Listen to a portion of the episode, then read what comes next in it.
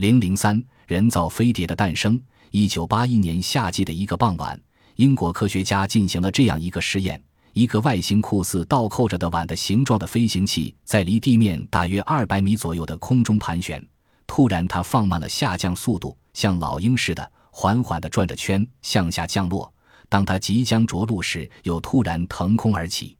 试验成功了，人们为之欢呼。这种飞行器外形很像至今还让人猜不透的天外来客飞碟。因此，人们给它起了个人造飞碟的名字。实际上，它是一种正在研制中的新型空中工具，名叫无翼飞行器，也可以称之为无翼飞机。为什么在航空技术高度发展的今天，人们对研究无翼飞行器如此关注呢？现代飞机随着速度和载重量的增加，起飞和着陆时的滑跑距离也相应增长，因此，飞机场也不得不扩大建造规模。一个大型机场占地大约几十平方千米，又由于受机场数量的限制，飞机在遇到紧急情况时不能就近降落，因此常会出现不应有的事故，造成惨不忍睹的伤亡。尽管直升飞机不需要从机场起飞降落，也没有庞大的机翼，但却有巨大的旋翼，而且噪声大，飞行速度也只有普通飞机的十三杠十四。即每小时二百五十至二百六十千米，于是科学家们便开始研制一种既能像直升飞机那样可以垂直起落，又能高速飞行的灵活的飞行器。现代航空技术的发展已经使研制这种飞行器的设想变为现实。无翼飞行器以喷气发动机作为动力，喷口分为四个，平均分布在飞行器的侧面。无翼飞行器采用超音射控制技术来实现垂直飞行、水平飞行以及改向飞行。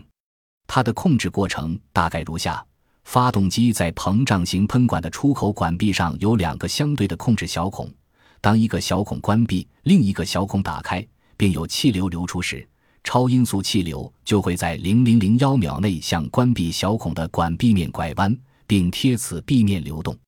两个小孔同时关闭或同时打开，并同时流出气流时，超音速气流就恰好地沿着喷管中心线方向喷出。飞行器四周有四条喷管，在每个喷口靠近喉部的出口上下断开两个控制小孔。只要调节八个控制孔的开关，就可以使飞行器灵活自如地前进和后退、上升和下降。